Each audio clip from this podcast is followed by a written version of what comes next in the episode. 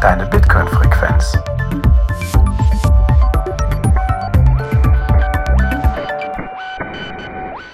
Herzlich willkommen bei Notsignal Tech Boost, eurer Bitcoin-Frequenz. Heute habe ich wieder zwei spannende Notes bei mir im Netzwerk gefunden. Das ist auf der einen Seite mein Kompagnon, der Jan Paul. Hi Jan Paul. Hi Thorsten, grüß dich.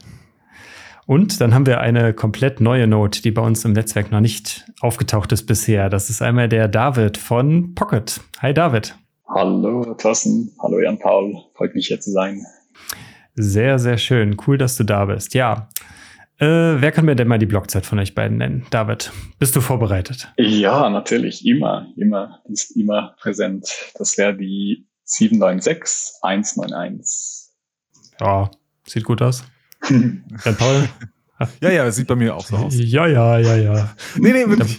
Ja, außer funktioniert deine Blockclock denn mal wieder? Ja, sie funktioniert jetzt. Ich habe ich hab jetzt auch festgestellt, woran der Fehler liegt. Und zwar habe ich sie mit zu wenig Strom versorgt, also zu wenig Ampere irgendwie drauf gehabt auf dem, äh, auf dem Netzteil. Das hat wohl dafür gesorgt, dass sie sich nicht richtig synchronisiert hat oder nicht richtig aktuell gehalten wurde. Aber seit ich das Netzteil ausgetauscht habe, läuft sie einwandfrei. Also gibt es da kein Netzteil dabei, standardmäßig? Dann? Nee. okay. Beziehungsweise es kann sein, dass ein, äh, das kommt ja aus den, äh, aus den USA, dass da ein amerikanisches Netzteil dabei war und ich habe ah, äh, das dann ja. einfach ausgetauscht. Ja. Ich wollte gerade schon sagen, bei dem, bei, bei, dem Preis, was das Ding kostet, könnten sie ja wenigstens ein Netzteil noch dabei legen. ja. Alright, gut. Wir wollen halt nicht über die Blockclock reden, wir wollen über was anderes reden. Ja, David, dadurch, dass du und auch Pocket Bitcoin in dem Sinne das erste Mal bei uns ist.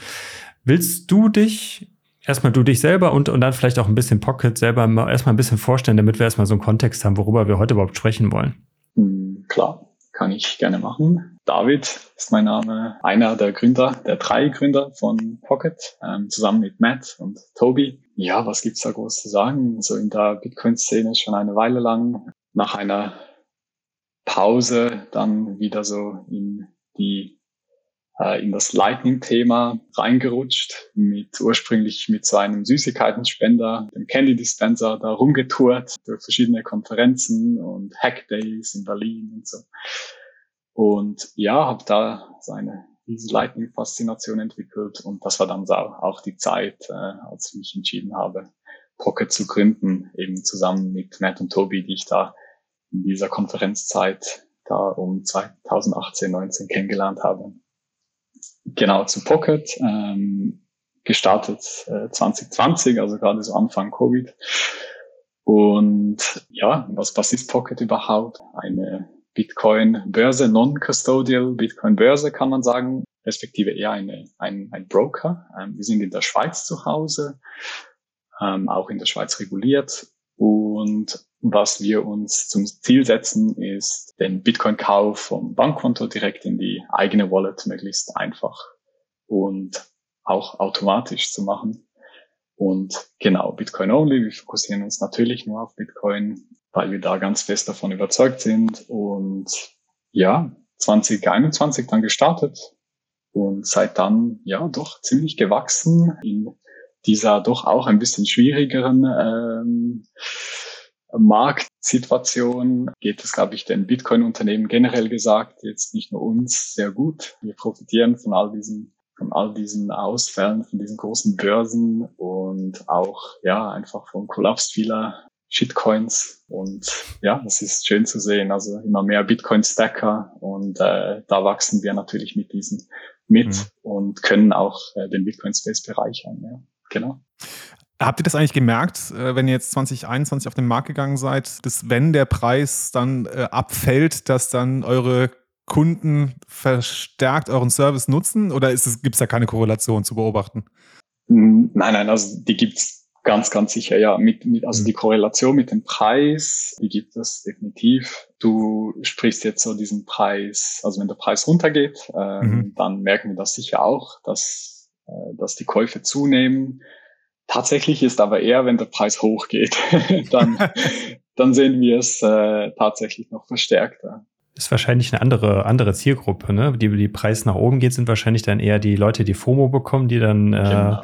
und die beim Preis nach unten sind dann eher dann so die, das sind die Hardcore-Bitcoiner, wenn man sie als solches bezeichnen kann, die dann äh, ja ihr letzten Stuhl verkaufen, um dann noch äh, den Dip dann noch zu, ne, noch mitzunehmen. Genau, genau, richtig, richtig. Genau, also die, wenn der Preis nach hoch, also nach oben geht, dann merkst du natürlich, das sind all die Leute, die noch ein bisschen warten, weil ja der Preis noch ein bisschen runtergehen könnte. Und dann irgendwann äh, ist natürlich so dieser kritische Preis erreicht, an dem sie dann sagen, okay, jetzt, jetzt, jetzt muss ich auch aufsteigen, sonst, äh, sonst verpasse ich den Zug. Aber was wir bei Pocket schon auch viel sehen, ist, dass die Mehrheit unserer Nutzer auch wirklich regelmäßig Bitcoin kaufen, also mit einem Dauerauftrag dann diese Preisvolatilität von Bitcoin halt auch äh, ausgleichen über einen längeren Zeitraum. Und äh, dann ist auch nicht so schlimm, wenn man irgendwie angefangen hat 2021, als wir mit Pocket gestartet haben. Da war der Preis noch ziemlich hoch oder ging auch sehr stark hoch und ist ja jetzt so die letzten Monate auch ein bisschen gefallen, respektive wieder ein bisschen hochgegangen, Achterbahnfahrt. Aber auf jeden Fall, ja, mit regelmäßigem Bitcoin kaufen äh, ist das dann ja eigentlich ziemlich egal, weil man dann einfach den Durchschnittspreis kriegt und das machen, also da, da ist Pocket äh, sicher bekannt für, ähm, dass wir eben so dieses automatische DCA erleichtern und ermöglichen. Genau. Ja, wir sprechen jetzt ja hier auch die ganze Zeit, das haben wir vielleicht jetzt noch gar nicht erwähnt, äh, dass wir hier über On-Chain-Käufe einfach sprechen, so wie es eigentlich ja fast normal ist. Mittlerweile gibt es ja jetzt seit, schon seit einigen Jahren gibt es ja auch Second-Layer-Lösungen. Aber deswegen fand ich das auch gerade eben interessant, als ihr quasi oder als du gesagt hast, so ein bisschen über eure Geschichte gesprochen habt. Ihr hattet alle so eine Faszination für Lightning, aber doch habt ihr einen Bitcoin On-Chain-Service gestartet, wo kein Lightning zumindest von Anfang an integriert worden ist. Lag das daran, dass quasi dieser Bitcoin-Kauf für euch so uh, On-Chain, das so, das war so das erste Geschäftsmodell, was euch eingefallen ist? Oder äh, gab es zu dem Zeitpunkt vielleicht einfach noch gar keine Geschäftsmodelle, wo man die man so richtig auf Lightning vielleicht umsetzen konnte, wo ich gesagt habe, auch so, das ist vielleicht das, was wir gerne machen wollen? Äh, sehr, sehr gute Frage. Genau, tatsächlich ist ja unsere Backstory schon sehr stark Lightning geprägt. Und Lightning war ja da auch schon im Mainnet verfügbar, als wir mit Pocket gestartet haben. Also absolut äh, berechtigte Frage, weshalb On-Chain zuerst? Und die Antwort ist, glaube ich, auch ziemlich einfach, einfach weil die Nachfrage da extrem hoch war. Ähm, für uns, wir haben halt irgendwann, äh, hast du so das kennt ihr sicher auch. Hast du so den Namen, trägst du so das Label Bitcoiner. Und äh, je mehr Leute das dann wissen, dann, dann kommen die auch mit Fragen, fragen dich, wo soll ich meine Bitcoin kaufen? Das, das ist ja oft so dieser erste Use Case, wenn, wenn es um Bitcoin geht. Wie, wo, wie komme ich an Bitcoin? Wie verwahre ich die? Was mache ich mit denen? Wie sichere ich die? Und für Leute, die halt an diesem Punkt in ihrer Bitcoin-Reise stehen, ist dann Lightning wahrscheinlich schon ein bisschen zu früh aktuell noch. Das wird sich wahrscheinlich auch ändern, das, das glauben wir schon. Aber deshalb war der Fokus sicher On-Chain, das On-Chain-Stacking möglichst einfach zu machen, möglichst automatisierbar und auch safe. Und ja, tatsächlich sind wir auch inzwischen so weit, dass, dass wir uns endlich, also dieser Masterplan auch irgendwann früher oder später dann uns mit Lightning beschäftigen können bei Pocket. Das ist ja auch der Grund, warum wir uns heute hier zusammengefunden haben, ne? weil wir, wir hatten uns, glaube ich, in München getroffen, David, und äh, darüber gesprochen, dass ja jetzt ja die Roadmap für Lightning by Pocket so langsam äh, konkretere Formen annimmt und wir gesagt haben, okay, dann lass uns mal drüber sprechen. Vielleicht magst du mal so ein bisschen teilen, was ist denn jetzt so der erste Schritt, den ihr gehen wollt äh, mit Pocket und Lightning? Absolut, ja, gerne. Also ist alles äh, noch ziemlich neu. wir versuchen das noch irgendwie, die, die Story noch ein bisschen richtig äh, zu stellen und, und ja, wie wir das dann genau noch releasen, ist noch ein bisschen offen. Aber was wir sagen können oder was ich sagen kann, ist, dass wir so eine Roadmap haben, äh, wie wir Lightning bei Pocket einführen möchten und das schrittweise machen werden, in drei Schritten. Vielleicht um einfach mal ganz grob ein, einen Überblick zu, äh, zu geben. Äh, in einem ersten Schritt wollen wir einfach mal so ein einfaches Aufladen einer Lightning Wallet anbieten. Und zwar fokussieren wir uns da ganz stark auf Phoenix, auf die Phoenix Wallet. Ich glaube, die kennt man ziemlich gut. Die ist äh, recht einfach zu nutzen, einfach einzurichten. Und die kümmert sich halt um das ganze Liquiditätsmanagement, also um die Kanäle, also im Lightning-Netzwerk. Und das ist natürlich äh, super einfach für uns äh, zu integrieren das ist so dieser erste Schritt, also sprich meine Phoenix Wallet aufladen, damit ich dann an einer Konferenz, an einer Bitcoin-Konferenz oder an einem Meetup die Sets wieder ausgeben kann. Dann in einem zweiten Schritt, der kommt dann auch ziemlich bald danach, wollen wir Lightning-Käufe in die eigene Wallet, also in irgendeine eigene Wallet äh, ermöglichen, auch im Umbrell, Setups, MyNote, Setups, was da alles gibt. Und in diesem Schritt werden wir auch Kanäle ähm, eröffnen. Also da wirst du die Möglichkeit haben, auch gleich Kanäle über Pocket zu beziehen, neue, um dir eben Liquidität zu verschaffen. Und der dritte Schritt, wir haben ja ähm, seit kurzem auch eine äh, mobile App bei Pocket, die heißt aktuell noch BitKeepy. Das ist äh, das Team, mit dem wir uns da so, das wir bei Pocket aufgenommen haben. Und diese BitKeepy-App, die, die wird auch bald schon Pocket App heißen. Und die Pocket App ist aktuell eine On-Chain-Wallet. Und die wird auch äh, dann bis Ende des Jahres, ist der Plan, erweitert um Lightning-Funktionen, damit dann möglichst alles aus einer Hand kommt. Und das wird dann sehr wahrscheinlich auch der einfachste Weg sein, via Pocket an Lightning-Sets äh, zu kommen. Äh, darf ich fragen, also äh, jetzt für mich als äh, Außenstehenden hätte ich fast vermutet, wenn ihr schon eine eigene App bei euch integriert habt, äh, dass es doch, äh, also der erste sinnvolle Schritt wäre, wir machen dieses, äh, den Lightning Service in unserer eigenen App, aber ihr habt euch jetzt entschieden, ganz bewusst das mit Phoenix erstmal zu machen, Kannst du ein bisschen erläutern, was da die Hintergründe sind? Absolut, ja. Ich, ich denke, ähm, Pocket kennt man so ein bisschen in dem Kontext, dass, dass du deine eigene Wallet bringst. Und wir hören das auch sehr oft, dass die Leute das super schätzen, dass die da eine Wallet nutzen können, die sie auch so oder so äh, ständig nutzen oder die sie, die sie halt schon lange benutzt haben. Und eben äh, so funktioniert ja auch das On-Chain-Stacking bei Pocket größtenteils, äh, dass du deine Bitbox verbindest beispielsweise oder vielleicht hast du eine Blue Wallet und dann stackst du einfach dort rein.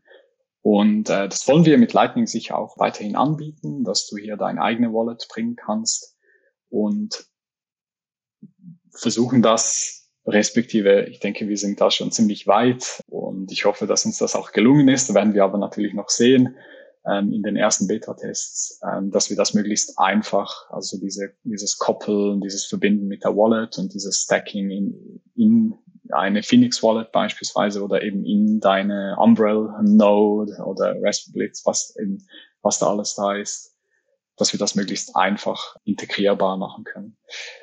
Genau. Ja, definitiv. Also die Integration in die mobile App könnte man auch zuerst machen, aber da gibt's natürlich, da können wir gerne auch drüber sprechen, da gibt's natürlich ein paar zusätzliche Hürden, äh, die man noch bewältigen muss. Es wird immer einfacher, es wird immer einfacher, eine mobile Lightning Wallet anzubieten, aber das hat sich, da hat sich auch super viel getan in den letzten paar Monaten sogar, würde ich behaupten. Und da passiert auch ganz viel immer noch. Und äh, ich denke, langsam, ja, ist definitiv so die, der richtige Zeitpunkt, das zu machen. Und für uns war jetzt einfach mal das Ziel, eben so diese, diese Lightning-Auszahlungen ähm, anbieten zu können und auch so diesen ganzen Prozess im Hintergrund, da steckt sehr viel dahinter mit Liquiditätsmanagement, mit Buchhaltung, also mit ganz vielen Dingen, die man vielleicht gar nicht so, an die man gar nicht so denkt. Auch regulatorisches natürlich. Und äh, sobald wir das haben, ist dann die Integration in die mobile Wallet eigentlich ein Klacks, hoffentlich. genau. Dann lass uns doch gerne mal vielleicht in den, in den jetzt quasi in den, in den ersten Schritt der Roadmap mal reingehen, also dass wir noch mal ein bisschen in äh, dem Detail über das Thema Phoenix Top-Up, wie, wie ihr es so schön bezeichnet habt, darüber sprechen. Weil äh, du hast jetzt gerade Phoenix explizit gesagt, Phoenix funktioniert ja so, man startet die App in irgendeiner Form und dann muss man, kriegt man initial eine Zahlung und dann wird ja dann von der eigenen Node von Assange, also die sind ja quasi der Entwickler von der Phoenix Wallet, wird er dann ein Kanal, ich glaube, es ist ein privater Kanal zu zu der Node, die dann quasi auf dem Handy läuft. So verstehe ich das ja. So ist das ja, glaube ich, aktuell umgesetzt. Und ähnlich funktioniert ja Breeze als Applikation auch. Genau, genau. Also das sind Self-Custody Wallets, also da hast du komplett die Kontrolle über deine Bitcoin. Das, das mhm. ist das Coole an diesen Wallets. Und die funktionieren beide ziemlich ähnlich, wie du das sagst. Die sind verknüpft mit einer Lightning Node, mit so einer ganz großen Lightning Node. Genau. Das ist eben äh, Async bei äh, Phoenix und bei Breeze ist das, glaube ich, dieser Magnetron Node, wenn ich mich nicht täusche. Ah, oder nein, wahrscheinlich nicht. Nein, Magnetron ist, glaube ich, bei Moon, Moon Wallet. Äh, bei Breeze weiß ich gar nicht. Einfach die Breeze Node wahrscheinlich. Und ähm, die erstellen genau diese, diese On-the-Fly-Kanäle, also die, sobald du ähm, eine Lightning-Zahlung erhältst oder empfängst, geht die natürlich dann immer über diesen öffentlichen Node vom entsprechenden Anbieter. Und wenn dieser Node erkennt, dass du noch nicht genügend Lightning-Kapazität hast, um die Sets zu empfangen, dann erstellt deine Wallet zusammen mit eben dieser Node diesen Kanal im Hintergrund. Und das passiert eigentlich ohne, dass du da groß etwas machen musst, was halt auch das Schöne ist, dass dieses ganze Liquiditätsmanagement, das im Lightning-Netzwerk sonst schon ein bisschen kompliziert ist, dass das Ganze halt super abstrahiert ist und du das gar nicht siehst. Genau. Hm. Aber unterstützt ihr dann jetzt in dem Sinne Breeze auch oder ist das unterscheidet sich das von der Technik doch noch ein bisschen, dass da manche Features nicht unterstützt werden, also dass, dass, dass man das doch damit nicht machen kann, obwohl du ja gerade gesagt hast, dass die technisch schon sehr ähnlich sind. Ja, also Breeze ist definitiv auch, äh, auch in Planung. Wir haben bis jetzt halt viel mit, mit Phoenix äh, rumgespielt mhm. und ausprobiert. Wir wissen, dass da ein paar ganz viel interessante, also ganz äh, interessante Features kommen, die auch super wichtig sind, um eben genau diesen Use Case, den wir da abdecken wollen, möglichst effizient zu machen. Also so Stichwort Splicing, Channel Splicing, das sollte bei, bei Phoenix echt ziemlich bald kommen. Und also sprich eben, dass halt nicht jedes Mal ein neuer äh, Kanal eröffnet wird, sondern dass der bestehende Kanal einfach erhöht wird oder verkleinert wird, ähm, mhm. ohne, also so, dass es im Prinzip immer nur eine äh, On-Chain-Transaktion braucht für dieses Splicing, für diese Splicing-Operation. Aber ne, definitiv, also wir starten mal mit dieser ähm, frühen Beta-Phase, sicher mal mit Phoenix und äh, werden das natürlich auch laufend äh, ausweiten. Eine Einschränkung, die wir natürlich haben, ist äh, dieser Schweizer Regulation äh, geschuldet, dass wir immer nur Wallets unterstützen werden und, und auch können, äh, bei welchen du die Kontrolle über deine Sets hast, also die, die self-custodial sind, wo du die Bitcoin verwaltest. Und das sind Breeze und das ist Phoenix, genau. Hingegen äh, Wallet of Satoshi beispielsweise, da hältst du ja die Bitcoin irgendwo beim Betreiber dieser Wallet. Das ist ein Datenbankeintrag, ne? also platt genau, gesagt. Genau, richtig, ja. Und die, die werden wir nicht unterstützen können, ja, genau.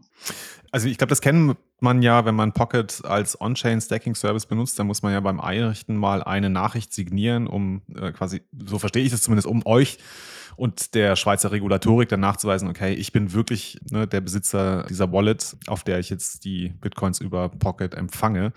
Mir ist es noch nicht so ganz klar geworden, ähm, also wie könnt ihr das jetzt sicherstellen, dass das also jetzt sich wirklich um eine Phoenix Wallet, also um eine Full Custodial Wallet handelt? Wie, wie macht ihr das? Genau, also vielleicht einfach um da ein bisschen zu spezifizieren noch. Wir könnten, also das Ding ist, was wir in der Schweiz, woran wir uns da halten müssen, das müssen wir auch schon in der On-Chain-Welt machen. Ähm, wir müssen uns an diese sogenannte Travel Rule-Regulation halten. Das heißt, wir müssten eigentlich als Anbieter deine persönlichen Daten weitersenden. Also egal, wo die Bitcoin hingehen, wenn du Bitcoin bei uns kaufst und die dann irgendwo hin transferierst, müssen wir eigentlich deine persönlichen Daten mitschicken, mitsenden. Wir können uns aus diesem Travel Rule Schema rausnehmen, indem wir eben genau beweisen können, dass das ja eigentlich eine eigene Wallet ist. Also, dass, dass das gar kein dritter Anbieter ist, der wissen muss, wem, wem die Bitcoin gehören, die wir jetzt dorthin senden, sondern wenn das ja deine eigene Wallet ist, dann können wir da gar keine Daten hinsenden. Und damit wir das eben genau nicht machen müssen, brauchen wir so diese Signatur in der On-Chain-Welt, ähm, anhand welcher du im Prinzip einfach erklärst oder, oder aufzeigst, dass du Kontrolle über den Private Key hast, ohne den Private Key uns zu geben natürlich. Das, den wollen wir nicht. In der Lightning-Welt können wir das auch machen und zwar relativ simpel, indem wir einfach eine Invoice von dir kriegen. Und gerade im Fall von Phoenix und von Breeze beispielsweise, die beinhalten dann in der Invoice diese Routines, heißen die. Also sprich, du siehst dann anhand dieser Routines, dass diese Invoices an eben Phoenix beispielsweise oder an Breeze gekoppelt sind. Und ähm, anhand dieses Merkmals können wir dann bestätigen, dass, dass das deine Phoenix Wallet ist. Also sprich, dass, dass du das nicht irgendwie an Wallet auf Satoshi senden möchtest, an die wir eben, wie gesagt, sonst deine persönlichen Daten weiterleiten müssten. Wir haben diese, wir aber diese Möglichkeit gar nicht haben macht ihr dann, äh, wenn, wenn, wenn wir mal so ein bisschen exemplarisch vielleicht mal diesen äh, Phoenix äh, Topper mal so ein bisschen durchgehen. Du hast gerade gesagt, ihr bekommt diese Information mit der, mit der ersten Invoice, die, die ihr bekommt. Macht ihr diese Legitimierung dann mit jeder Invoice, die ihr bekommt? Also wenn wir dann die zweite oder dritte Auszahlung darüber machen? Oder habt ihr einmal, dass ihr dann durch die erste Invoice irgendeinen Secret oder irgendeine Information, die ihr euch abspeichert? Okay, damit kann ich definitiv sagen können, das ist irgendwie der Fingerprint von der und der Wallet oder sowas.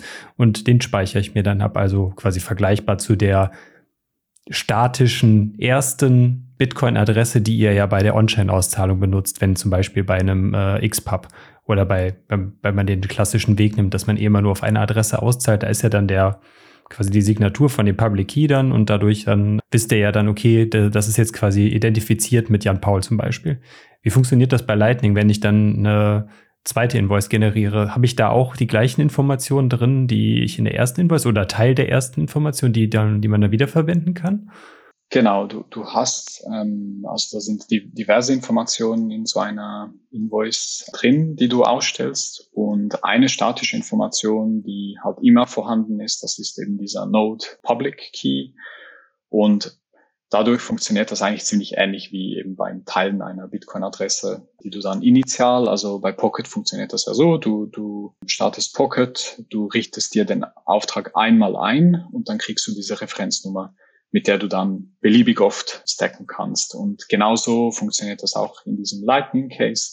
Du koppelst einmal deine, deine Phoenix Wallet beispielsweise und ab dem Moment, wenn du Fiat sendest äh, mit einer Bankzahlung, dann äh, werden die in Bitcoin getauscht und dann kannst du die wieder in diese selbe äh, Phoenix Wallet äh, empfangen.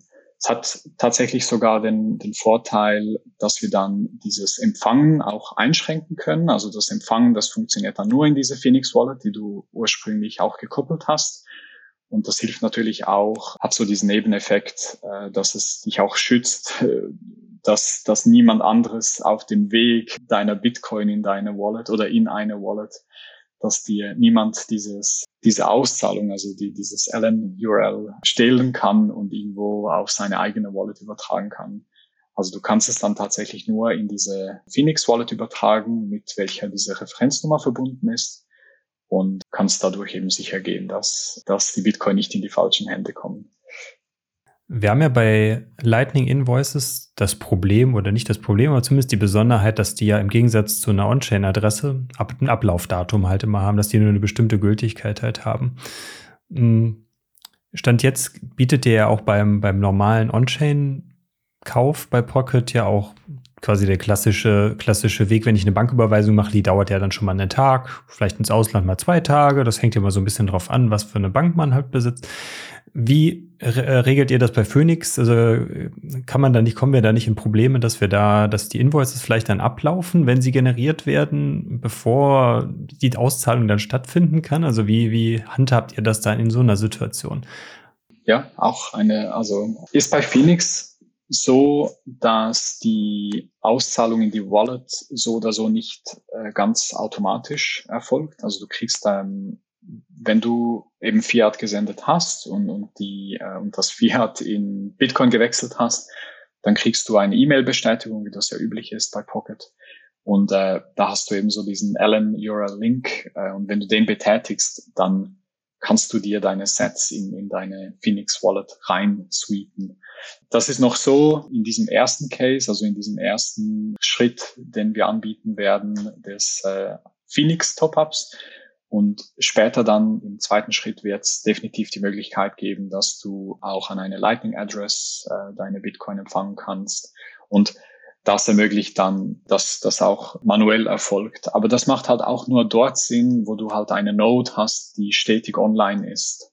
Das ist natürlich bei diesen mobilen Wallets, die man so kennt, eben äh, Moon, bei Phoenix, bei, bei Breeze, ist das schwierig. Deshalb ist es so weit ich weiß immer noch so, dass keine dieser Wallets dir eine Lightning Address beispielsweise anbieten, weil diese Lightning Address halt wirklich auch nur Sinn macht, wenn, wenn man dauerhaft Node, online ist. Hm. Genau, immer, immer online ist und auch immer empfangen kann. Das heißt, auf Anfrage dieser Lightning Address eine Invoice generieren kann, eine Lightning Invoice generieren kann. Aber das ist eben bei diesen drei äh, mobilen Wallets, die ich jetzt angesprochen habe, eben nicht so. Hingegen eben genau in diesem zweiten Schritt, also wenn du dann deine äh, eigene Node nutzt, vielleicht über Albi eine Lightning äh, Address hast, also dann werden deine Sets automatisch in die Node transferiert, mhm. genau. Ja, das stimmt, das merkt man ja dann auch zum Beispiel, wenn man irgendwie eine bei über Breeze, Moon oder wo auch immer dann eine Lightning Invoice erstellt da steht vielleicht gerade jemand neben einem, der bezahlt die dann, du hast dein Handy da in der Zeit schon wieder irgendwie ausgeschaltet oder hast den Bildschirm ausgemacht und du wunderst dich, warum da also derjenige, der sendet, hm, wann kommt die denn nicht an? Und dann meistens kommt sie ja dann erst an, wenn derjenige dann wieder die Wallet dann noch erst wieder aufmacht, weil dann erst wieder eine Verbindung dann zu dem, ja, dem immer online äh, Node von Assange, dann in dem Fall von Breeze jetzt dann halt, ähm, der, der dann erst wieder eine Verbindung da dann aufbaut. Das, genau. Ja, ja. Das ist ja dann auch genau das Problem, was ihr jetzt ja dann auch dann in so einer Situation dann haben, habt dann. Ne? Ja, mit einer, mit einer Full, äh, also hier mit einer äh, Custodial Wallet könntet ihr das natürlich in eurer App natürlich dann ganz einfach lösen. Absolut, ja, genau. Custodial ist halt oft immer noch einfacher. Das, ja. das ist ja. leider so. Ich denke, es geht schon in die richtige Richtung. Also diese, diese Non-Custody Apps ja. und Produkte, die werden echt immer besser laufend und äh, ist auch cool, dass das der Fall ist, aber das ist eben auch nur dank dem, dass die Leute das auch nutzen. Das Ding ist halt, es ist schon sehr verführerisch, ähm, irgendwie eine Custodial Wallet zu nutzen, wie Wallet of Satoshi, einfach weil es ein bisschen einfacher ist. Du musst es vielleicht nicht backupen, nicht sichern. Aber ja, dank dem, dass eben so dieser harte Bitcoiner-Kern eben doch noch versteht, äh, was da nutzen und, und der Benefit von äh, Non-Custodial Wallets ist, ähm, haben wir, denke ich, da auch super gute Fortschritte und es motiviert die Teams auch da, die Produkte voranzutreiben. ist cool. Mhm. Ja. ja, was mich dann auch wieder zur nächsten Frage bringt. Wenn, wenn das quasi jetzt mehrere, immer mehr Leute nutzen wollen, wie stellt ihr die, wir hatten ja, du hast das gerade eben schon mal angesprochen, dass Lightning halt durch die, durch, das ist halt durch die Liquidität, die du einfach bereitstellen musst. Ihr habt ja ein, ein großes Problem, dass ihr ja eigentlich fast nur eindimensional dann, äh, also quasi immer nur in eine Richtung, also immer nur ausgehende Liquidität braucht. Eigentlich eingehende Liquidität ist für euch ja dadurch, dass ihr keine Bitcoin-Verkäufe, Stand jetzt, äh, anbietet. Vielleicht macht das ja irgendwann, who knows. Aber ihr habt ja quasi immer nur eine Richtung. Wie stellt ihr das sicher, dass ihr da genug Liquidität bekommen habt? Habt ihr da schon Erfahrung sammeln können jetzt in den, also jetzt generell oder weil ich weiß, ihr habt ja schon eine Lightning Note, die schon relativ lange online ist, glaube ich. Genau, ja, das stimmt. Ja, die ist schon so lange online, wie wir eigentlich Lightning implementieren wollten. also wahrscheinlich etwa zwei Jahre jetzt bald. ja, du hast absolut recht. Der Geldfluss ist natürlich sehr einseitig. Also sprich, wird, wird stark von Pocket-Seite ausgehend sein in die, in die einzelnen Wallets rein. Und das ist so in diesem Fall von in diesem ersten Schritt, den wir, den wir machen werden, eben halt des Phoenix Top-Ups, dann eben vielleicht noch Breeze Top-Up. Nicht so schlimm, weil das, die einzigen Kanäle, die wir halt immer liquid halten müssen, das sind die zu diesen großen Lightning Service Providers oder zu, zu diesen großen Nodes dieser, dieser zwei Wallets, dieser zwei Wallet Anbieter.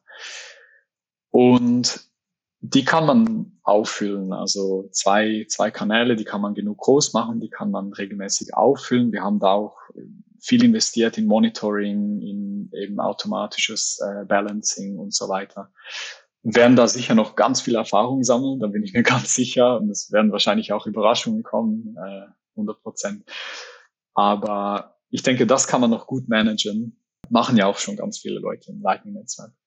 Kompliziert wird es dann, sobald wir Lightning-Kanäle auch eröffnen und anbieten, weil da hast du dann plötzlich viel mehr Kanäle, ähm, die du, die du halt äh, offen halten musst, äh, die, die du wieder auffüllen musst vielleicht und äh, da wird es dann natürlich ein bisschen komplexer. Da haben wir jetzt nicht wirklich viel Erfahrung, ähm, werden die sicher sammeln. Ähm, wir haben die Möglichkeit schon, Lightning-Kanäle zu eröffnen und äh, werden da sicher auch regelmäßig halt äh, Updates rauslassen, wie, wie wir das genau meistern und wie wir das lösen.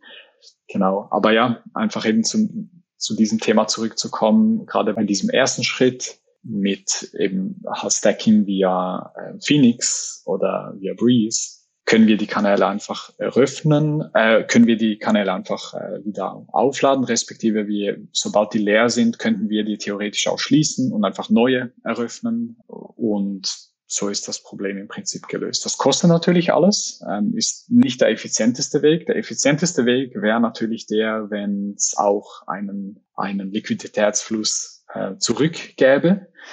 Und das wird natürlich ähm, spannend, weil das, wir sehen das tatsächlich jetzt schon so in den ersten internen Tests, dass unser Node auch aktiv routet und tatsächlich auch äh, damit Geld verdienen kann, auch ein bisschen. Aber was eigentlich viel wichtiger ist, dass durch dieses Routing halt teilweise die Kanäle auch wieder gefüllt werden, die wir sonst eigentlich äh, lernen, also äh, in der Tendenz ähm, benötigen, um Auszahlungen zu machen. Und da wäre natürlich das Ziel, irgendwie die Kanäle und, und die Nodes so auszurichten, dass da auch immer wieder ein bisschen Satoshis zurückgespült werden auf unsere Seite. Aber das, das, das werden wir alles noch sehen. Also es wird, wird spannend sein, ja, definitiv. Denke, wahrscheinlich können wir das noch im dritten Schritt dann anschauen, eben was es da noch für Möglichkeiten gibt, diese Kanäle zu balancieren. Aber ja. Mhm.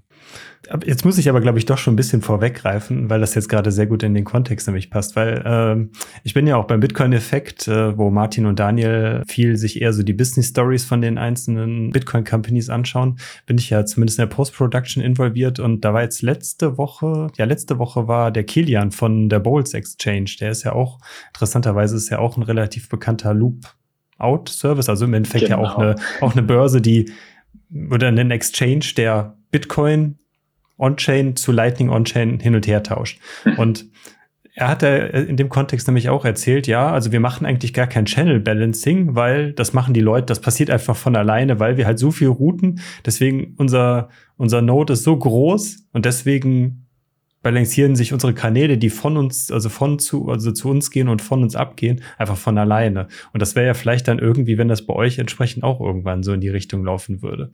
Definitiv, ja. Das, das wäre natürlich super. Ich denke, du hast das Stichwort auch erwähnt, Loop. Genau. Also sprich eben zwischen On-Chain und Off-Chain wechseln. Das ist etwas, das ist super faszinierend. Das finde ich super, super spannend, weil das Ding ist, es hat schon einen Grund, weshalb wir zuerst mit diesem Top-Up-Feature starten. Also mit diesem einfachen Aufladen in Lightning, damit ich ausgeben kann, eben an einer Konferenz oder, oder an einem Meetup beispielsweise oder um das 21, das nächste 21 Magazin zu kaufen oder so. Oder coole Podcasts zu tippen beispielsweise. Weil ich denke, das ist aktuell irgendwie noch so der, der Use Case, der funktioniert. Der funktioniert. Das Problem, das wir ein bisschen sehen, und deshalb gehen wir das so in diesen Schritten auch an, ist die Leute, die erwarten, dass die jetzt schon bald Pocket, so, so wie man es kennt aus der On-Chain-Welt, also einmal einrichten und dann einfach endlos stacken, äh, Bitcoin akkumulieren, dass sie das jetzt einfach genauso übernehmen können in, in die Lightning-Welt, in die Off-Chain-Welt. Und das funktioniert natürlich nur bedingt, wenn man halt die Kanäle berücksichtigt, die es dazu braucht und dass die Kanäle ja auch immer nur eine bestimmte Größe haben. Mhm. Und du im blödsten Fall, also wenn du jetzt tatsächlich anfängst, irgendwie in eine Phoenix Wallet zum Beispiel zu stacken, also jede Woche oder jeden Monat 100 Euro beispielsweise da, dahin sendest, dass du im dümmsten Fall halt einfach jeden Monat einen neuen Kanal kriegst und so im Prinzip mehr bezahlst, als wenn du einfach sofort äh, on-chain äh, stacken würdest. Ja, Weil stimmt. das Ding ist natürlich schon, wenn, wenn Phoenix ähm, einen Kanal eröffnet, oder das wird ja selbst bei uns auch so der Fall sein, dann ist das ja immer so ein bisschen eine Abschätzung, wie groß machen wir diesen Kanal. Du möchtest den natürlich ein bisschen größer machen als diesen Betrag, den du gleich rüber pushen möchtest, der gestackt wurde. Also wenn jetzt jemand 100 Euro stackt, dann machst du den Kanal, wie groß machst du denn? Da, da, da das ist die Frage. Ähm, machst du den genau 100 Euro groß in Sets? Machst du den 200 Euro groß, weil du denkst, der wird wahrscheinlich nochmal 100 Euro senden? Machst du den noch größer? Das Problem ist natürlich, je größer du den machst, umso mehr Bitcoin bindest du auf deiner mhm. Seite. Und den Kanal wieder schließen kannst ja, solltest du nicht machen. Das ist ja nicht die Idee. Dann, dann hattest du viele Kosten, aber hast den Kanal nicht wirklich nutzen können. Und das ist immer so ein bisschen tricky. Deshalb sehen wir schon so dieses Top-Up-Feature zuerst und so dieses regelmäßige Stacking, das, das ist natürlich noch ein bisschen kompliziert in der Lightning-Welt. Wir sehen aber schon, also ich sehe schon eine Zukunft für das, definitiv. Und zwar eben mit diesen Loopouts. Also sprich, wenn du halt wirklich, es gibt schon Leute, wir haben das auch sogar in der On-Chain-Welt, obwohl wir oft davon abraten. Wir haben Leute, die wirklich täglich Bitcoin kaufen. Also sprich auch täglich UTXOs generieren äh, auf der Chain, ähm, was halt bei hohen Netzwerkgebühren halt äh, schon äh, mhm. sehr ungünstig sein kann. Ähm, aber die wollen das einfach, die, die wollen einfach täglich äh, Bitcoin stacken. Und genau für diesen Use Case ist Lightning natürlich super cool, weil du kannst das dann machen. Du kriegst dann äh, deine Sets täglich in deine Wallet. Dann brauchst du halt eben genau diesen größeren Kanal, der das dann auch managen kann, also mit dem du genau täglich dann empfangen kannst. Und dann ist einfach wichtig äh, zu verstehen, dass du mit Lightning, Lightning für Stacking, das kannst du halt nicht endlos machen, weil irgendwann wirst du diese Channel-Kapazität erreichen. Das heißt, irgendwann, früher oder später, musst du diesen Loop-Out machen. Gerade wenn du diese Sets ja auch langfristig verwahren möchtest, dann möchtest du die wahrscheinlich nicht in deiner Hot Wallet haben oder auf deinem Umbrella Node, der irgendwie noch 100 andere Applikationen am Laufen hat oder der einfach abstellen kann und sich nicht mehr, nicht mehr starten lässt oder so. Und deshalb früher oder später wirst du da diese Sets halt auf deiner Hardware-Wallet ähm, speichern wollen oder genau führen wollen. Und äh, da wirst du natürlich diesen Loopout ähm, benötigen. Und das ist tatsächlich schon auch etwas, das wir aktiv anschauen, dass wir so diesen Loopout-Service auch anbieten können und so diese Sets dann eben wieder genau auf unsere Seite kommen und wir mit diesen Balances in unseren Kanälen dann wieder neue Auszahlungen machen können. Mhm. Aber da sehen wir natürlich, da brauchst du so diese, fast schon so diese komplette Kontrolle dieser, dieses Nutzererlebnisses. Also das wäre, das ist dann so geplant, wenn wir dann Lightning in der Pocket App integriert haben, dass die Pocket App das für dich managen kann. Und äh, auf das freue ich mich natürlich am meisten, weil, weil ich denke, dann können wir Lightning wirklich als Stacking-Tool vermarkten und, und auch pushen, weil wir dann eine Lösung haben, wie, wie du eben deine langfristige Coins, also die, die sich angesammelt haben, dann auch wieder besser sichern kannst und am besten sogar offline nehmen kannst. Hm. Genau. Also habe ich das jetzt richtig verstanden? Also die Idee ist dann, dass du mit dem Lightning Service quasi sowas wie einen kleinen Daily DCA hast, irgendwie kleinere Beträge, weiß nicht, 10, 15, 20, 25 Euro. Das, damit kannst du dann quasi regelmäßig kleine Beträge stacken. Es wäre aber sinnvoll, dass man irgendwann diese ja, gestackten Beträge dann auch irgendwie on-chain rausloopt. Ne? Das, das ist die Idee dahinter. Okay, genau, verstehe ich. Genau, richtig, ja. Ja, genau. Und eben das, das kann tägliches Stacken sein, aber das kann auch einfach sein, weil du irgendwie ja. einfach regelmäßig in deine Spending Wallet, also in die Wallet, mit der du ausgibst sonst, deine, deine Sets ausgibst, empfängst. Und wenn du halt Ende Monat einen Betrag hast, den du, sage jetzt mal, sparen möchtest, also nicht ausgeben möchtest, dass du den halt einfach ausloopst und, und irgendwie auf deiner Bitbox dann hast. Genau. Mhm. Ich meine, die Situation hast du ja jetzt ja auch schon zum Beispiel, wenn man jetzt sowas wie Robosatz benutzt oder sowas, wenn man da auch dann auf eine Lightning-Wolle Sachen empfängt. Da kauft man ja dann gegebenenfalls schon mal, schon mal größere Beträge, weil es dann kein Stacking ist, sondern weil man das ja an aktiver Einzelkauf ist. Also zumindest mhm. ist das, ist das so meine Erfahrung. Und dann hast du da halt irgendwie vielleicht dann, weiß ich nicht, anderthalb Millionen Satoshis dann irgendwie dann, die du dann auf einmal dann bekommst. Und die willst ja schon dann irgendwie gucken, dass du die irgendwie dann auch wieder on-chain bringst. Also da hast du das Problem ja jetzt herstand jetzt ja dann auch schon, dass die Kanäle dir irgendwann dann halt volllaufen dann.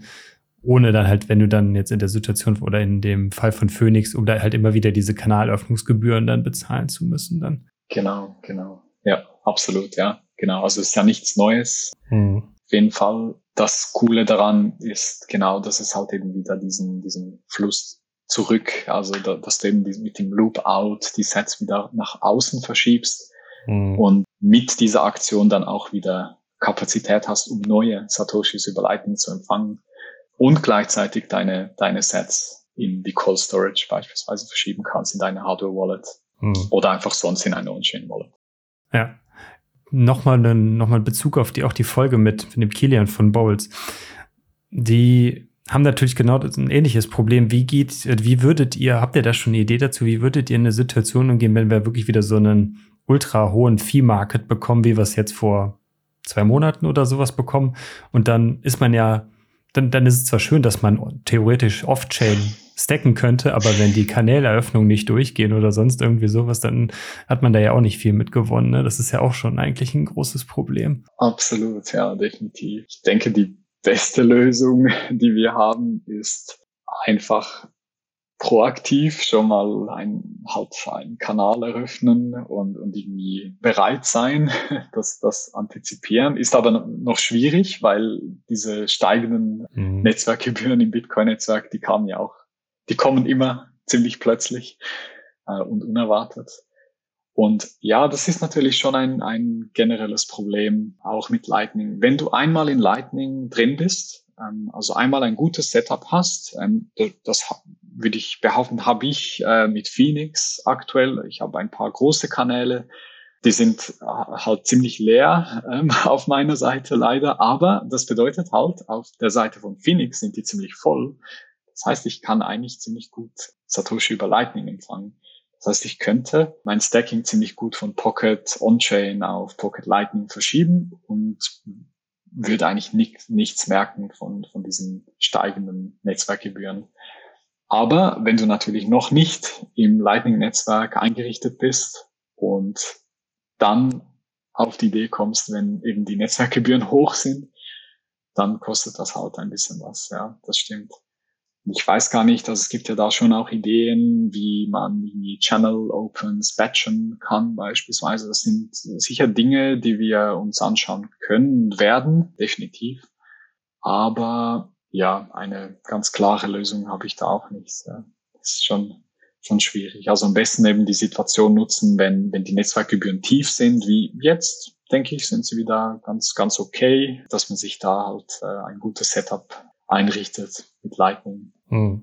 Wobei das aber natürlich jetzt perspektivisch gesehen jetzt kein Szenario ist, was sich jetzt äh, jeder mal eben machen kann, weil wenn wir davon ausgehen, Bitcoin-Adaption steigt und immer mehr Leute wollen halt quasi euren Dienst natürlich auch schön, wenn sie euren Dienst dann auch nutzen wollen. Mhm. Und dann sind wir aber vielleicht dann irgendwann ein paar Jahre weiter und dann sind wir in der Situation, dass dann irgendwann die äh, Bitcoin-Compensation für jeden Block weniger geworden ist und dann prinzipiell ja die Fees immer relevanter werden. Also das ist ja prinzipiell ja das, wo es ja irgendwann mittelfristig bis langfristig darauf hinauflaufen soll, dass die Fees im Endeffekt das Mining ja kompensieren sollen. Und ja, also. Ja, wird definitiv spannend sein. Mhm. Ja. Ich, ich sehe schon, wenn, wenn wir uns jetzt, also wir haben alles Mögliche von Kleinsttransaktionen on-chain zu, mhm. zu großen Riesentransaktionen oder halt Bitcoin-Käufen irgendwann wird es wahrscheinlich so diese Schwelle geben, ab welcher du halt einfach via Lightning stacken wirst und, und ab welcher du eben dennoch on-chain bleibst. Und äh, ich denke, die wird sich halt dynamisch auch verschieben. Und natürlich, je höher die Schwelle wird, umso mehr dieses Block Spaces, der jetzt halt eben in, in, in diesen Bitcoin-Blöcken verwendet wird, der wird halt da rauskommen und der wird über, über Lightning, also die Sets, die werden über Lightning dann übertragen werden. Und das wird natürlich auch wieder die Nachfrage nach Blockspace ein bisschen abnehmen, so, so dass es dann hoffentlich weniger Nachfrage gibt, also weniger volle Blöcke. Du hast natürlich schon recht mit, mit dieser Subsidy. Ich denke, das ist eine große Frage, da, da fragen sich alle. Da, da weiß niemand so wirklich, wie, wie, das, wie das sein wird. Das werden wir noch sehen. Also wenn dann eben diese, auch wenn, wenn vielleicht die Nachfrage klein ist ähm, nach Block Size, äh, die, die noch da ist, die wird natürlich kompensieren müssen. Und äh, das werden wir natürlich noch sehen, wie, wie sich das dann genau auswirkt. Aber mal schauen, es passiert ja echt viel in diesem Space und ich denke, ähm, wir werden da diese ganzen Systeme und Protokolle auch sicher entsprechend adaptieren, je nachdem, wie die Entwicklung ist. Mal schauen, ja. Aber das ist ja schon ganz gut, ne? Also da, da, kann man jetzt zumindest schon mal zusammenfassen. Also mit diesem äh, Phoenix Top-Upping Service wollt ihr zumindest erstmal so ein bisschen eure ersten Schritte machen mit dem, mit dem Live, Go Live von Lightning mit Pocket und auch im Endeffekt vielleicht eure Node in dem Sinne ja schon so in irgendeiner Form schon so positionieren, dass sie für größere Aufgaben, die wir, die wir jetzt gerade teilweise ja schon angerissen haben, die in Zukunft dann kommen werden, wie äh, jetzt hier den, diesen äh, Channel Opening Service oder halt die eigene App dann, dass die Node dann im Endeffekt dafür bereit ist, dass sie dir das leisten kann, was, was da dann irgendwann dann in größeren Summen halt kommt. Gerade vielleicht nochmal die Anmerkung, das hatte ich eben im Kopf gehabt, da sind wir jetzt aber schon zum Thema schon ein bisschen weitergegangen. Gerade wenn so ein äh, wieder irgendwie so ein großer Dip ist oder sowas und dann auf einmal alle Leute jetzt dann, oh, jetzt ist Wochenende Echtzeitüberweisungen, dann äh, schmeißen euch die Leute quasi mit Echtzeitüberweisungen zu und wollen das alle sofort instant dann per mhm. Lightning dann ausbezahlt bekommen haben. Da ist natürlich die Kapazitäten dann auch sehr, sehr schnell aufgebraucht wahrscheinlich dann. Äh, und das macht es natürlich auch nicht einfacher. Ja. Das würde mich mal kurz interessieren, David. Äh, stellt ihr euch auf so ein Szenario ein, dass eventuell eure Kapazitäten ausgeschöpft sind und wie würdet ihr dann reagieren? Kann ja eigentlich kaum passieren. Also es kann schon passieren, definitiv, aber auch mhm. nur kurzzeitig, bis wir die wieder aufgefüllt haben, mhm. weil in der Tendenz ist, muss ja auch so sein, weil wir verkaufen aktuell nur Bitcoin. Diese Möglichkeit des, des Verkaufens, also Bitcoin wieder zurück in Fiat, die wird sicher auch früher oder später kommen. Ich denke, die wird auch mit äh, Lightning super interessant sein. Aber genau, also aktuell, wie gesagt, ist ja, ist ja dieser Flow ziemlich einseitig. Also der geht halt, da werden unsere Kanäle, die wir haben, auf unserer Seite in der Tendenz geleert. Aber wir mhm. kaufen ja auch Bitcoin, wir beziehen Bitcoin bei der Börse. Wenn du die kaufst, ähm, das ist konkret zum Beispiel Kraken. Und bei Kraken haben wir tatsächlich auch die Möglichkeit, im Lightning diese Bitcoin äh, wieder runterzunehmen. Und so kriegen wir halt wieder Balances rüber in die anderen Kanäle, die, die wir zum Auszahlen nutzen müssen. Also ich denke, ja, oder eben halt, wie gesagt, also Kanal schließen, Kanal öffnen ist natürlich immer eine Option für uns. Mhm. Und wenn wir das halt, für das haben wir Monitoring, für das haben wir Prozesse in place, die das automatisieren. Sprich, ja, es dürfte eigentlich nicht passieren. Wenn, ja, dann werden wir natürlich daraus lernen und, und das weiter optimieren. Aber ich denke, so die Erfahrung, die werden wir noch machen, ja, genau. Ja, nee, also ich, genau das wollte ich ein bisschen aus dir rauskitzeln, ne? dass das für den Nutzer von Pocket äh, eigentlich das nicht passiert, also sehr unwahrscheinlich ist, dass er, äh, wenn er über Lightning bei euch stackt, dass er da eine Meldung, äh, eine E-Mail von euch bekommt, sagt, es tut uns leid, unsere Kanäle sind leer, wir können leider nicht mehr auszahlen. Genau, also. Genau, also weil das könnte uns ja auch on-chain passieren. Ja. Und da, das ist natürlich Teil unseres Geschäfts, äh, da sicherzustellen, dass, dass ja. das nie passiert und dass wir immer liquide sind. Äh, genau. Tatsächlich Liquidität, also jetzt nicht mal unbedingt nur in der Lightning-Welt, aber auch in der Fiat-Welt. Da haben wir ähnliche Probleme. Das Geld muss am richtigen Ort sein, zu, zur richtigen Zeit, in der richtigen Währung und mhm. Und da muss man natürlich äh, berücksichtigen, die ganzen Banköffnungszeiten und die verschiedenen äh, Transferzeiten und alles Mögliche. Also ist eigentlich nicht ein sehr neues Thema für uns. Natürlich mhm. schon jetzt eine andere Technologie, eine, ähm, in der man die Probleme ziemlich schnell lösen kann, in, dem, in der man weniger abhängig ist vom Fiat-Legacy-System. Also deshalb bin ich da ziemlich zuversichtlich, dass wir das gut managen können. Genau. Das ist aber ein guter Punkt, den du jetzt gerade ansprichst, weil ja, du hast es gerade, eigentlich, eigentlich ist es ja bei euch verhältnismäßig noch simpel, wenn man es mal ganz einfach äh, fasst. Der User schickt ja 100 Euro an euch. Ihr kauft prinzipiell mit den 100 Euro oder habt die schon vorher, idealerweise wie auch immer, mhm. äh, für 100 Euro Bitcoin und schickt ihm die. Das heißt, ihr habt ja quasi jetzt in dem Sinne, ihr selber müsst jetzt keine Liquidität an Fiat-Geld jetzt in dem Sinne oder an Bitcoin bereitstellen, weil die ist quasi, wenn, wenn das so eine atomare Transaktion ist, ich weiß nicht, wird sie wahrscheinlich nicht sein, aber es ist vollkommen egal, darum geht's nicht. Aber ja. grundsätzlich, ihr müsst kein, müsst dafür kein Kapital jetzt in dem Sinne bereithalten, zumindest genau. in diesem Kontext nicht. Genau. Aber wenn wir jetzt mal zu diesem zweiten Use Case kommen, von dem du die ganze Zeit gesprochen hast, also quasi dieser Lightning Channel Opening Service, da bindet ihr prinzipiell ja dann, wenn ich jetzt zu euch komme, hallo, ich hätte gerne jetzt einen Kanal für, weiß ich nicht, 10 Millionen Satoshi oder sowas, macht den mal zu mir auf. Da liegt ja die Liquidität wahrscheinlich ja in dem Sinne ja noch bei euch, dann auf eurer Seite, wenn ich das richtig verstanden habe. Genau, also zumindest ein Teil, genau. Also ja. wir, du kommst jetzt mit 100 Euro, möchtest 100 Euro kaufen, wir erstellen den Kanal und pushen dir schon mal diese 100 Euro rüber. Mhm. Aber die Idee ist natürlich, den Kanal ein bisschen höher genau. zu, zu eröffnen, damit da potenziell noch etwas weiteres drüber laufen kann. Oder wenn du halt dich so in Lightning ongeboardet hast, beispielsweise, was er sein kann, weil du einen neuen Kanal benötigt hast, dass du dann vielleicht noch irgendwie sonst von irgendwo noch Lightning-Sets empfangen kannst, ohne dass du gerade wieder keine Inbound-Capacity hast. Mhm. Genau. Ja. Aber das, das bedeutet, würde für euch ja bitte bedeuten, dass ihr jetzt ja dann äh, wirklich dann noch Liquidität oder Kapital dann halt in diese Lightning-Note, die ihr ja selber dann ja dafür dann noch einbringen müsst, dann auch da reinbinden müsst. Das heißt, ihr habt ja, das würde ja dann auch bei euch dann noch mehr ja, Kapitalanforderungen einfach für euch als Unternehmen halt haben, dass ihr Bitcoin kaufen müsst, um dann halt entsprechend On-Chain, sage ich jetzt mal, äh, Bitcoin bereit oder Sats bereit haben müsst, um diese Kanäle öffnen zu können. Was ja jetzt in dem reinen On-Chain-Szenario, wenn wir bei diesem simplen Beispiel, wie ich es gerade eben mal skizziert habe, ja eigentlich jetzt Stand jetzt noch nicht habt oder hattet bisher. Genau, tatsächlich. Also in diesem zweiten Schritt des der Channel Opens wird das tatsächlich eine neue Herausforderung sein. Also diese ganzen gebundenen Bitcoin werden das, wie halt alle diese Schritte in, auf der Roadmap, die wir da haben, halt langsam angehen und, und die Erfahrungen sammeln hier.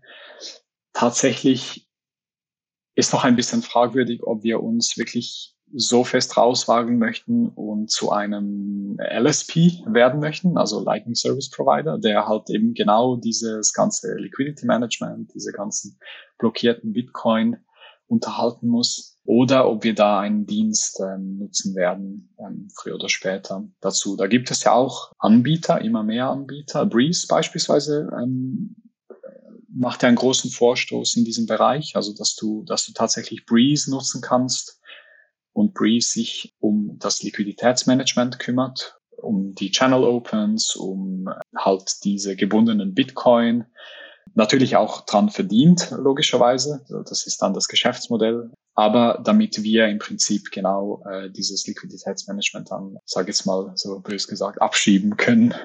Und das würde ich nicht ausschließen. Also tatsächlich ist so dieser dritte Schritt in der Roadmap, also dieser Schritt äh, Pocket App, Goes Lightning. Du hast jetzt nicht nur die Möglichkeit, On-Chain Sets zu stacken über die Pocket App, sondern auch in Lightning zu stacken. Und äh, tatsächlich schauen wir uns da auch Optionen an, wie wir das äh, mit dem Breeze SDK und dem Breeze Alice Lightning Service Provider bewerkstelligen können. Genau.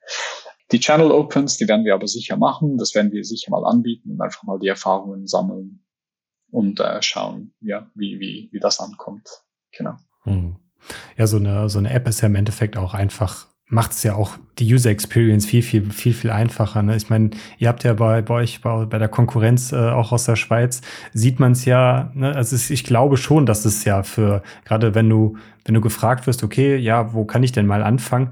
Und du kannst dir sagen, ja, du kannst dir da in den, den, äh, in den äh, App Stores oder im Play Store kannst du dir da eine App runterladen. Das macht glaube ich, schon einfacher, als wenn man sich, ja, du musst dir erst eine Blue Wallet runterladen, dann musst du dir da eine Wallet einrichten, dann musst du da eine Nachricht signieren und da geben wahrscheinlich schon viele Leute, die, die kein, keine Unterstützung von einem Bitcoiner haben, der das schon ein paar Mal gemacht hat, haben schon viel schnell auf.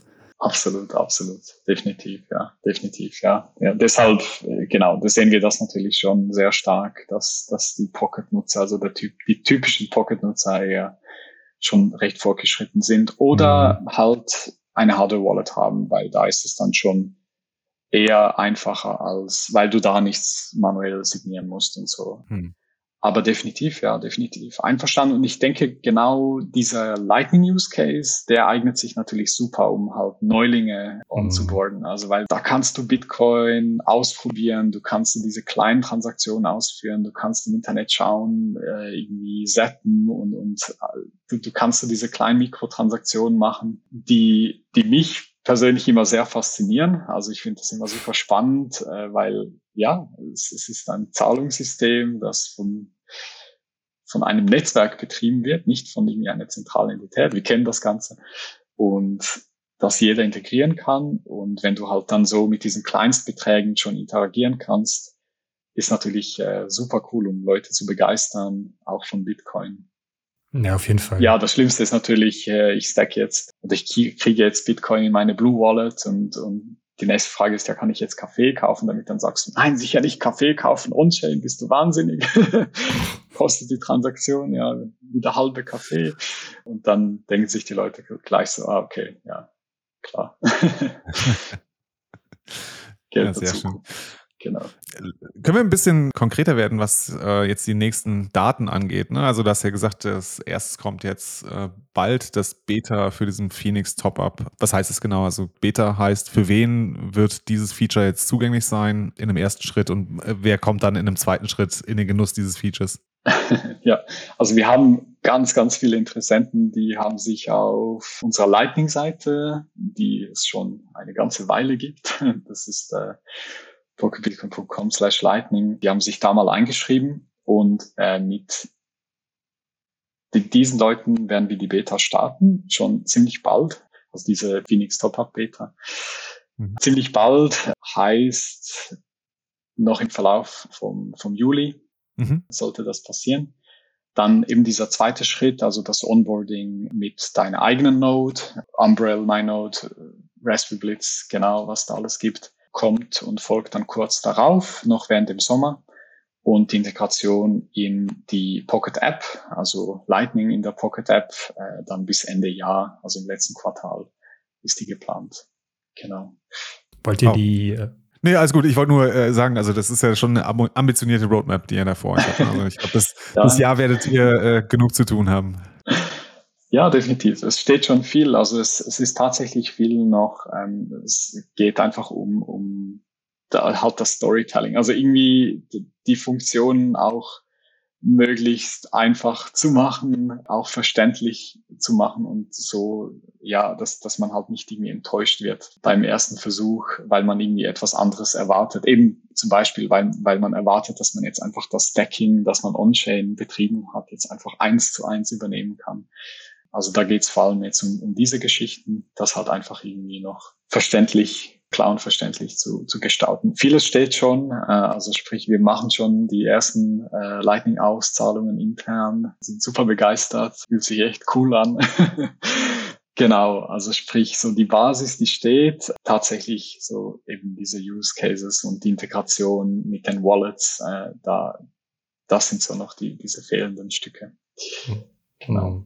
Ich habe noch zwei Fragen. Eine, die eine ist sehr kurz. Die Frage ist äh, eben nochmal zu, zu eurer App, die jetzt umgelabelt oder umgebrandet wird.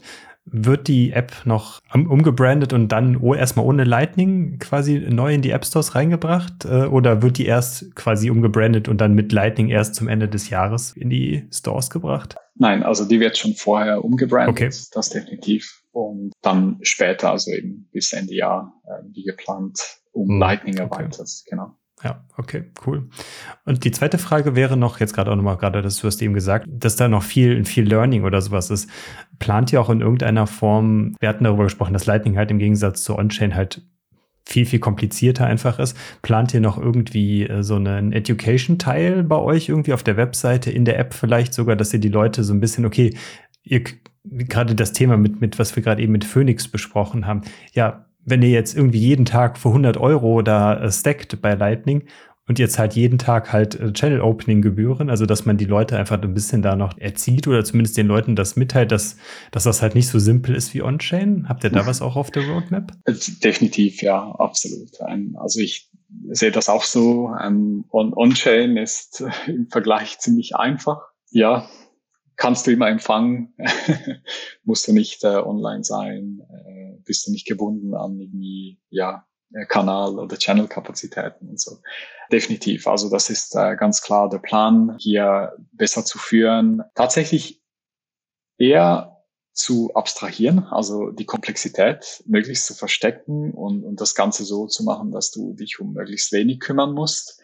Gerade in der Pocket App. Ähm, du wirst natürlich immer die Möglichkeit haben, in deine eigene ähm, Lightning Node zu stacken, wo du dann die komplette Kontrolle hast. Absolut.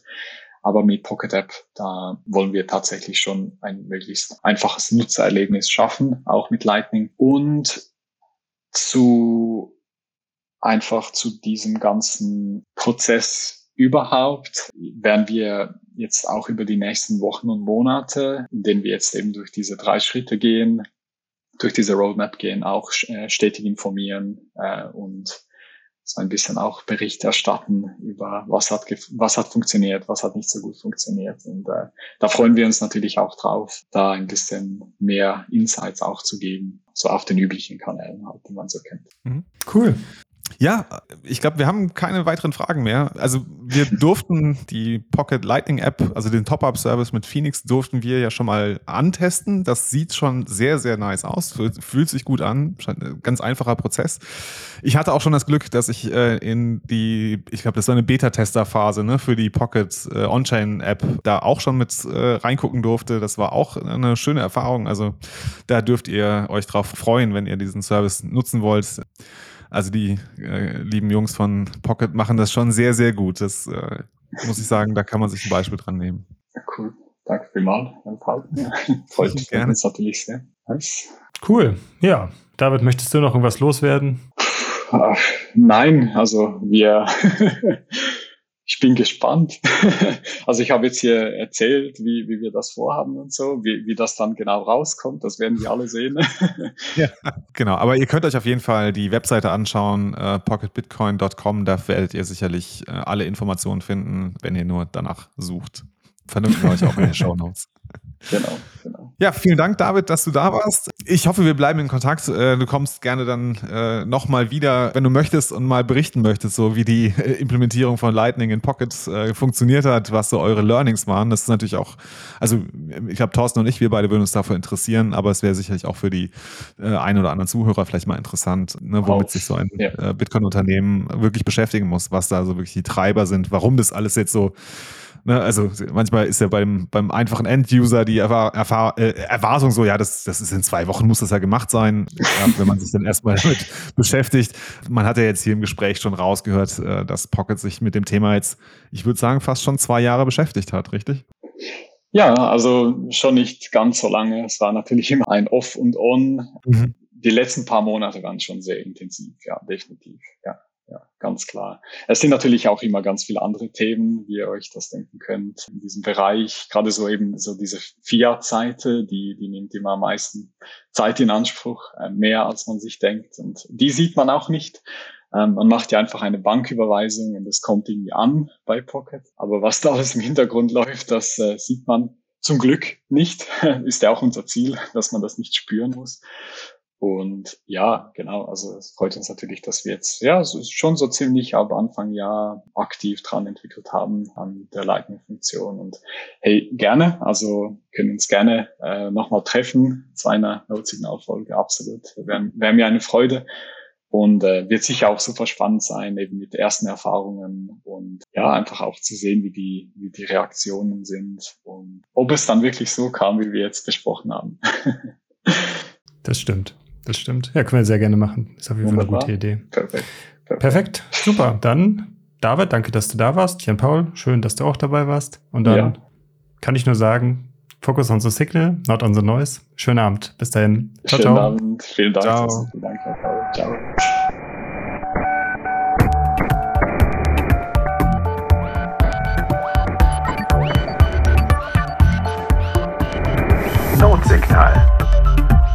Focus on the signal, not on the noise.